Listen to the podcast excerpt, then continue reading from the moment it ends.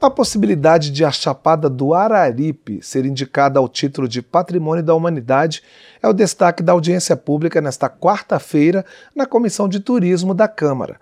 A Chapada fica na região do Cariri, está localizada entre os estados de Pernambuco, Ceará e Piauí. A gente gravou agora há pouco uma entrevista com o deputado Luiz Gastão, do PSD cearense. Ele pediu, ele foi o deputado que pediu a realização do debate. Você acompanha a entrevista a partir de agora. Deputado, é, como é que surgiu essa ideia da candidatura da Chapada do Araripe para se tornar patrimônio é, cultural, natural da humanidade. E assim, eu queria que o senhor falasse um pouco dessa região, né, para os brasileiros que não conhecem, que não sabem os detalhes sobre essa região. A Chapada do Araripe é um platô que une vários estados, o Ceará, Pernambuco, Piauí. Ela tem uma paisagem singular e é completa e genuína. Nessa região existem várias manifestações culturais e hábitos culturais que vão estão sendo potencializados através de ações quer do Sistema Fé Comércio, quer do Governo do Estado, de atores locais. Nós temos, por exemplo, os museus orgânicos, do, que são mais de 13, 14 museus de uma rede que foi feita na região do Cariri, além dos mestres de cultura popular que participam de vários eventos. Nós temos a Mostra Cariri, que tá no, vai completar 25 anos da sua existência, aonde nessa mostra nós podemos fazer com que essa miscigenação de várias culturas e de várias ações possam ser mostradas e interrelacionadas com outros lugares do Brasil. Além de vários equipamentos que o governo do estado e, o, e os municípios têm feito na área cultural, arqueológica, dentro dessa região. Nós temos lá um dos maiores parques paleontólogos do Brasil, o Museu de Paleontologia e várias outras ações que fazem com que esse local do Brasil, embora no interior, ele seja, para nós que fazemos lá o Ceará e o Nordeste, seja a capital do Nordeste na área da cultura e na área do saber. Deputado, é, e quais são os benefícios para a região de ter esse reconhecimento como patrimônio da humanidade? O que, que isso traz na prática?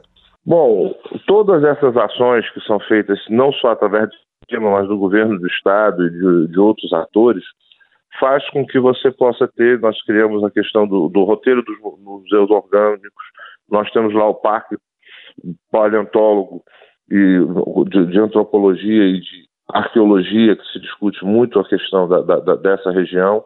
O governo do estado fez agora um teleférico em Barbalha, nós temos aí o Centro Cultural do Cariri. Então, todas essas ações dentro dessa região e esse reconhecimento dessa chapada faz com que você, além de ter um reconhecimento internacional, você possa buscar fazer com que o desenvolvimento não fuja da preservação. Você possa fazer o desenvolvimento da região com a sua preservação, valorizando a riqueza natural e a riqueza cultural que existe em toda essa região. Agora, esse título também traz algumas obrigações, provavelmente, né? tanto, tanto para os municípios quanto para os estados. Quais são esses deveres que, que o poder público tem a partir desse reconhecimento como patrimônio? Olha, o principal dever é, é, é esse ponto que eu acabei de salientar.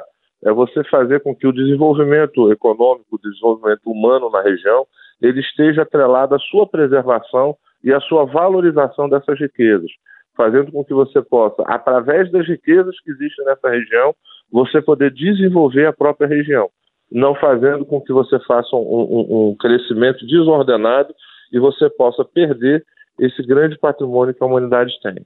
E quais são os passos para se conseguir esse título de patrimônio? O que, que se precisa fazer para poder obter essa, esse título?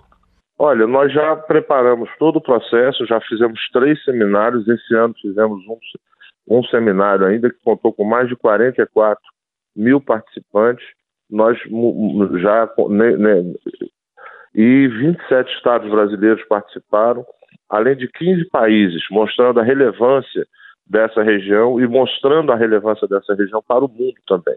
O processo já foi preparado, já está no IFAM. O IFAM deve fazer a sua relação de itens que vai ser encaminhado e acredito que nós deveremos constar já no ano que vem dentro desse, desse patrimônio cultural para, para, para fazermos parte e sermos reconhecidos pela Unesco. Ok, deputado Luiz Gastão, muito obrigado pela sua participação aqui na, no painel eletrônico e a gente vai acompanhar a evolução desse processo. Eu que agradeço, vamos ter a nossa audiência hoje e vamos dar mais esclarecimentos. Bem, então a gente acompanhou a entrevista com o deputado Luiz Gastão sobre a audiência pública da Comissão de Turismo em relação à candidatura da Chapada do Araripe como patrimônio cultural da humanidade.